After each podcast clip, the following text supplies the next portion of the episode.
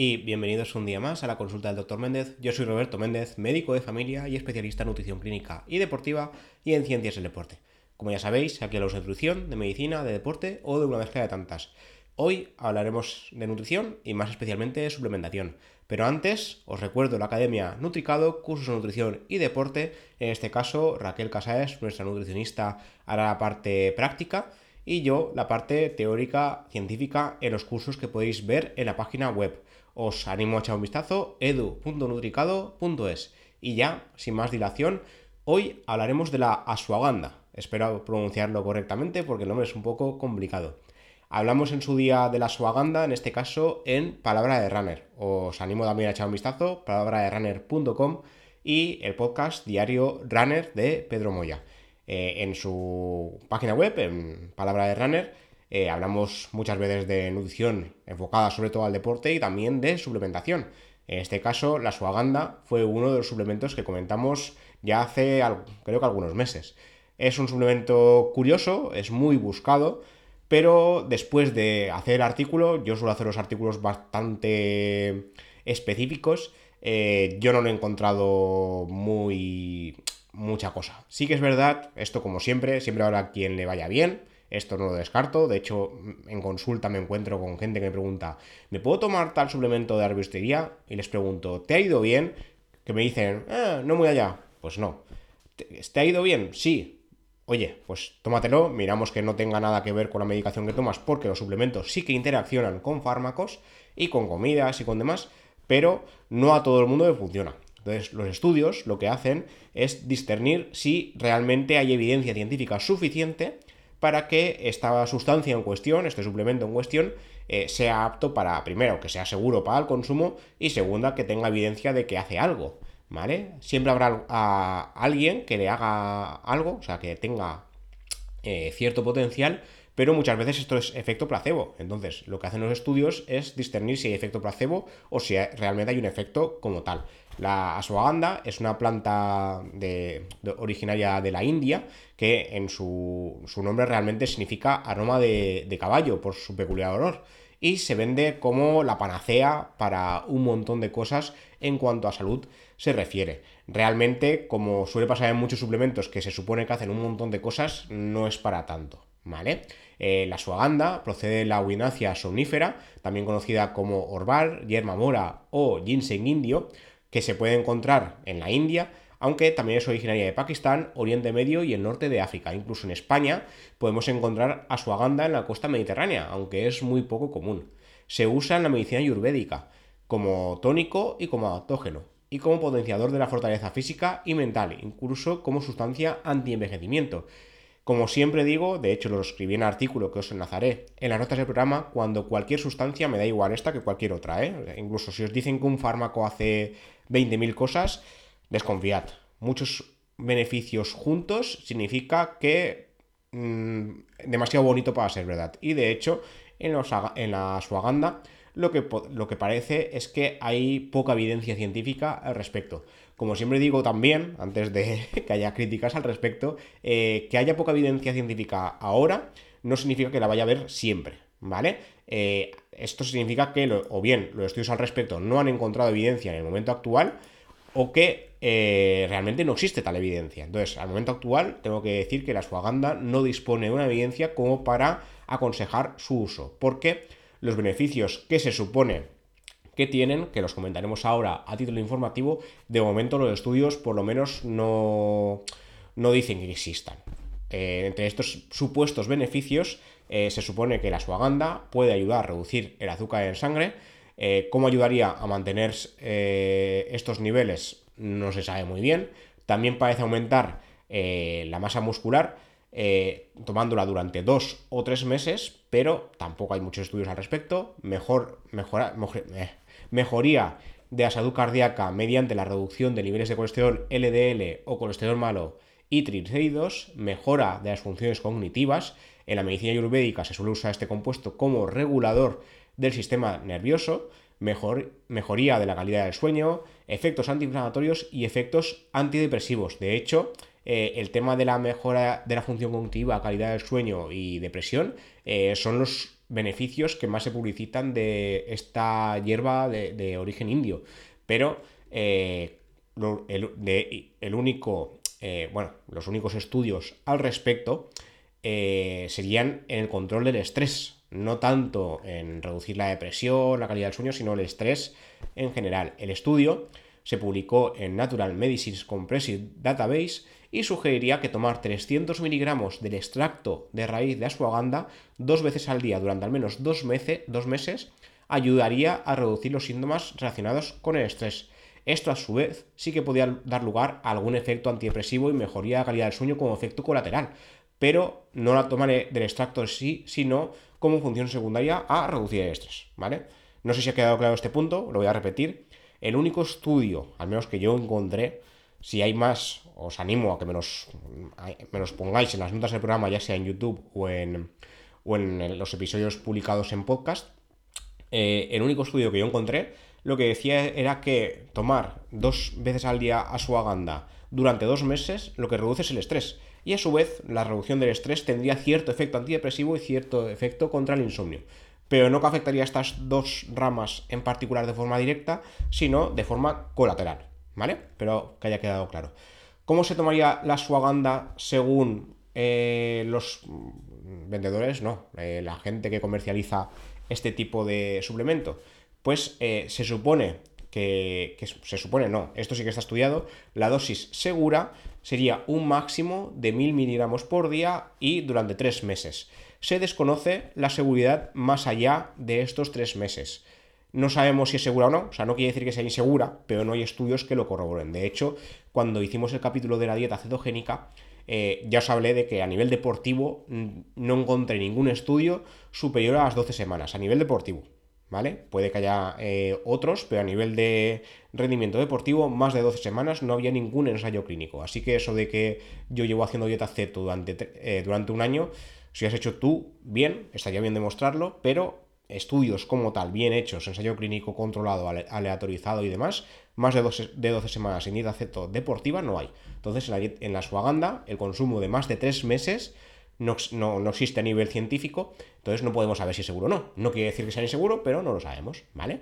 Eh, hay muchos formatos en el mercado, cápsulas, pastillas concentradas, polvo, cuando se toma una, dosis excesiva, como sucede con otros suplementos, eh, puede haber eh, molestias estomacales, diarrea, vómitos y otros síntomas gastrointestinales, porque el cuerpo dice que te has pasado.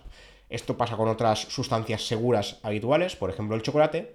Ya os hablé en su día en un capítulo centrado en el chocolate, que tomar demasiado chocolate lo que produce es diarrea, vómitos, Morir por exceso de chocolate es muy complicado. Sí que el chocolate contiene una sustancia que puede ser letal en dosis elevada, pero habría que, o sea, antes de eso nos deshidrataríamos por diarrea antes que morir por esa sustancia, ¿vale? Porque cuando tomamos demasiado chocolate, pues nos da diarrea. Pues con la suaganda pasa algo parecido, ¿vale?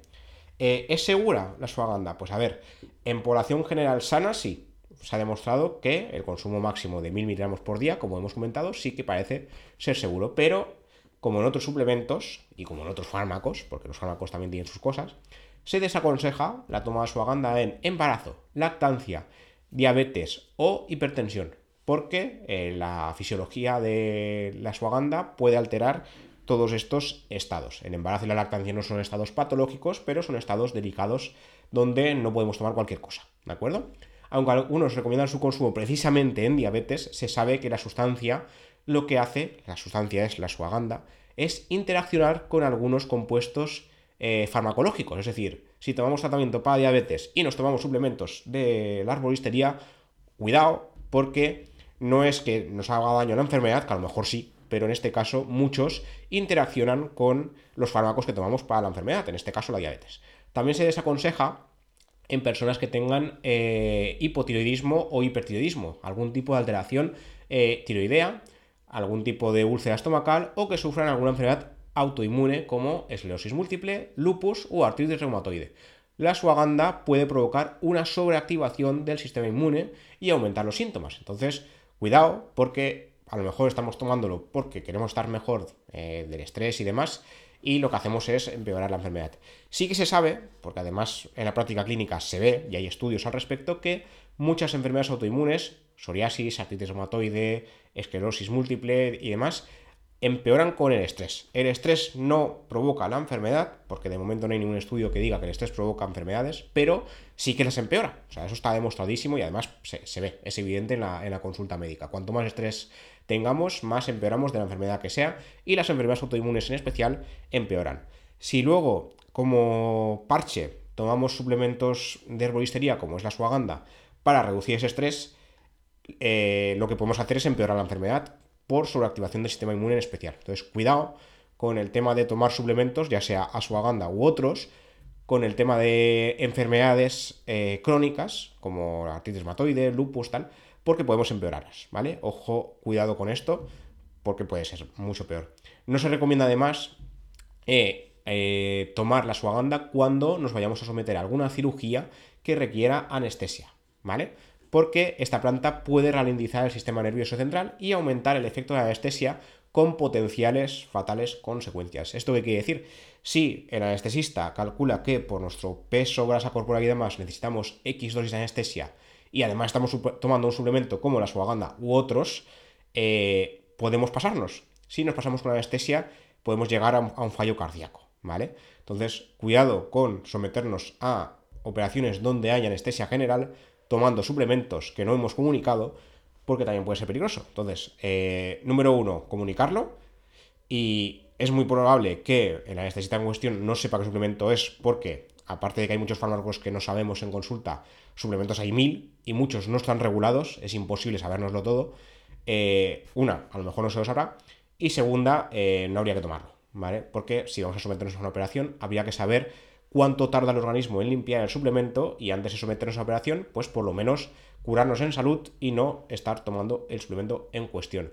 Si el anestesista sabe qué suplemento es, porque habrá alguno que sí que lo sepa, eh, mejor, porque así ya sabemos cómo limpiar y demás. Pero si no, eh, la opción viable es no tomar el suplemento unos pocos días antes para que el organismo haya limpiado. Hay suplementos que en un día se limpian. Limpiar quiere decir que el organismo va setándolo por la orina, ¿vale? O por las heces, normalmente es por la orina. Eh, si, como decía, eh, en un día se suelen limpiar, pero hay otros que no. Entonces, eh, antes de tomarlo, estaría bien saber cuánto tiempo tarda el organismo en eliminarlo para saber eh, si no hay interacción con fármacos, en este caso con anestesia, y sobre todo si nos da efectos secundarios, saber cuánto tiempo duran estos efectos. Claro, a nivel farmacológico sí que lo sabemos en consulta, porque además tenemos guías médicas, tenemos libros al respecto, pero en los suplementos no está tan regulado y hay que tener más cuidado. ¿Vale? Y para finalizar, el tema de las interacciones. Todo esto os lo señalaré, lo dejaré en, un enlace en las notas del programa porque tenemos un artículo muy, muy bastante largo al respecto que hicimos para Palabra de Runner y me parece muy interesante. El tema este de suplementos eh, extramédicos me, parece, me ha parecido siempre muy interesante y hay que, también, hay que saber qué es seguro y, y lo que no es seguro, ¿vale? Entonces, para que os lo leáis más a fondo, os lo añadiré. Lo que decía, para finalizar, la suaganda puede provocar interacciones con otras sustancias, en este caso fármacos. Es algo muy común, tanto en el caso de medicamentos como en otros suplementos. Uno de los más conocidos y estudiados es la hierba de San Juan, que interacciona con 20.000 cosas. A día de hoy se sabe que la suaganda puede interaccionar con tratamientos como el de enfermedades tiroideas y tratamientos para la diabetes, es decir, eh, tratamientos para reducir el azúcar. Por otro lado, se sabe que la suaganda como tal es capaz de reducir los niveles de azúcar en sangre hasta cierto punto y esto combinado con determinados fármacos lo que puede hacer es una hipoglucemia y tener un susto. ¿Vale? Con la presión arterial también. Eh, la suaganda puede reducir la presión arterial, que de hecho es uno de los beneficios que se vende, pero claro, hay que saber qué dosis tomar, cómo tomarla, eh, cuánta dosis nos, hace falta. Claro, en fármacos que usamos en consulta, nosotros, bueno, yo por lo menos lo hago así. Yo voy midiendo, no doy directamente un fármaco muy potente, porque si provoco una bajada excesiva de azúcar o una bajada excesiva de tensión, tenemos un problema. Con la ashwagandha, como es un suplemento, pues no lo dominamos tanto en consulta porque no es un fármaco. ¿Es, ¿Esto quiere decir que es malo? Insisto, no es malo, no es inseguro, se ha demostrado su seguridad a tres meses vista. Entonces ahí el problema está en, en el tiempo. En los fármacos que usamos en consulta habitualmente se pueden usar de forma crónica, o sea, para siempre si hiciera falta. Yo no soy partidario de eso, si puedo evitarlo mejor, pero algunos por desgracia sí. Pero la suaganda no, no tenemos ningún estudio que corrobore su seguridad a largo plazo. Entonces, en ese sentido, sí que es verdad que ha demostrado reducir azúcar y tensión, pero no sabemos ni cómo lo hace ni cuánto tiempo podemos tomarlo. Y si además lo tomamos junto a fármacos, pues con cuidado. Asimismo, la suaganda también puede aumentar la actividad del sistema inmune, como hemos comentado antes, y puede interaccionar con los fármacos que se utilizan para las enfermedades autoinmunes. Así que cuidado también con tomar ashwagandha eh, junto a fármacos eh, para enfermedades importantes, como es el caso de artritis, el caso de lupus y demás que hemos comentado anteriormente. Además, la ashwagandha sí que provoca somnolencia y ralentización del sistema inmune, como hacen algunos fármacos como las benzodiazepinas, que son ansiolíticos, y combinarlo puede causar problemas respiratorios o una somnolencia excesiva. De nuevo, cuidado con combinar cosas. Esto aplicable a cualquier tipo de sustancia, ya sea suplemento eh, extra médico o fármacos. No combinemos fármacos si no sabemos cómo funcionan, a menos que nos lo hayan aconsejado, obviamente. O sea, si, nuestro médico nos dice, puedes tomar esto junto a esto, es que se puede tomar, pero si lo hacemos por nuestra cuenta sin saberlo, pues podemos tener un problema, ¿vale? Eh, en este caso, eh, lo que dije en el artículo y lo que repito hoy en día, se, desaconseja usar ashwagandha junto a otros fármacos, sobre todo si nuestro médico no lo sabe, y se trata de un suplemento que requeriría más estudios. Como digo, ha demostrado ser seguro a ciertas dosis, hasta cierto tiempo, repetimos, hasta 1000 miligramos por día máximo y máximo tres meses continuados. ¿Es inseguro a largo plazo? Pues no lo sabemos, no tenemos estudios al respecto y harán falta. Pero de momento esto es lo que se sabe. Y nada, esto es lo que os quería contar por hoy. Espero que os haya sido de interés. A mí me parece interesante cuando lo escribí y me ha parecido interesante comentarlo. Gracias por escuchar, gracias por estar ahí. Recordad que estamos en YouTube a nivel de ver en vídeo esto o en Spotify, Amazon, Apple Podcast, Google Podcast, Pocket Cast o la plataforma que utilicéis. Como siempre, nos vemos y nos escuchamos en siguientes episodios. Hasta la próxima.